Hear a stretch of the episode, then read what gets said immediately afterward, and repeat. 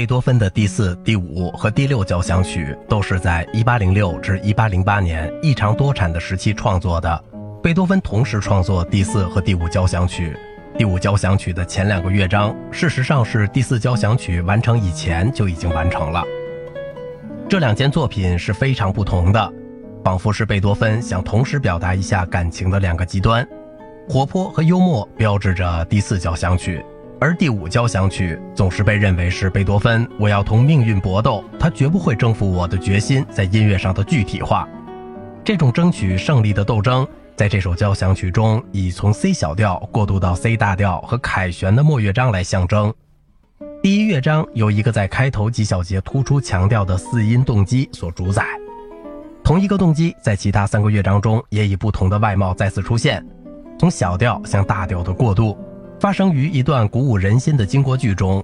它以定音鼓的轻声敲击开始，让人想起了四音动机，并不间断地从谐谑曲进入末乐章。在这里，带有长号的全乐队在 C 大调的和弦上的进入，具有一种令人振奋的效果。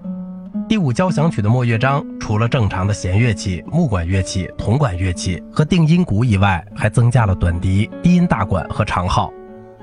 第六交响曲田园是紧接着第五交响曲创作的，两首都首次出现在1808年12月的同一首节目单上。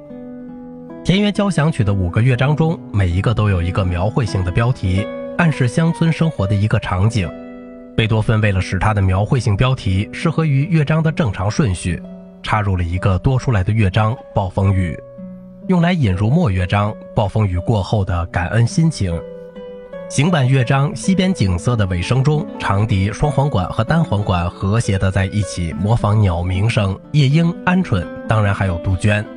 所有这些标题性的注释，都从属于作为一个整体的交响曲的广阔而从容不迫的形式。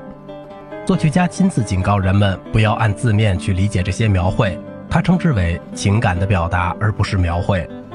第七和第八交响曲双双完成于1812年。第七同第二和第四一样，开始时是一个由远距离转调的长而慢的引子，导致一个完全由节奏音型控制的快板。第二乐章在 A 大调的平行小调上，他在第一次演出时受到热烈的喝彩，不得不再演奏一次。第三乐章是在相当远的 F 大调上，它是一首谐谑曲，虽然没有这样标明，它的不同凡响之处在于三声中部 D 大调像第四交响曲一样反复了两次。因此，就把这个乐章扩展成了五部曲式。末乐章是一个有尾声的大奏鸣曲式的快板，它迄今还是音乐中达不到的东西，有如酒神狂怒的凯旋。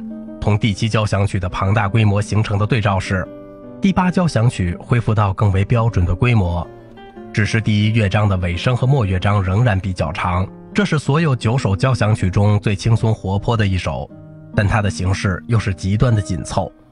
第二乐章是一首轻快的小快板，而第三乐章作为一种补偿，故意写成一首古风的小步舞曲，而不是贝多芬通常写的谐谑曲。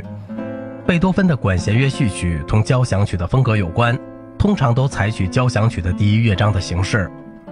除了莱奥诺拉的序曲之外，这一题材的最重要的作品还有克里奥兰序曲，它是受一部在维也纳不时演出的悲剧所启发而写的。艾格蒙特序曲是为1810年歌德的戏剧上演而写的，还附有歌曲和戏剧配乐。埃克托伯辽兹论贝多芬的第六交响曲，雷雨、风暴、暴风雨、雷鸣、闪电。我无法对这伟大的作品提出一种看法，你只有听过它才能设想，在贝多芬这样的人手里，音乐的描绘能够达到何等真实和崇高的程度。听吧，听阵风夹着雨点而来。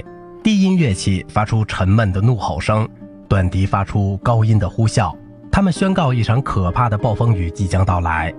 暴风雨走近了，它铺天盖地而来，许多半音的敲击从更高音的乐器开始席卷而下，直达乐队的最底层。低音乐器踉踉跄跄地被拖着前行，然后又爬高起来，震撼的像一阵旋风吹倒了所经过的一切。然后长号突然响起。定音鼓狂敲出阵阵雷声，这已经不再是雨和风，这是令人惊撼的大灾难，这是大洪水，世界的末日。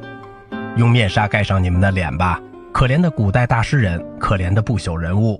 你们常规的语言如此纯洁，如此和谐，但却不能同声音的艺术媲美。你们虽然光荣的失败，但却被彻底征服了。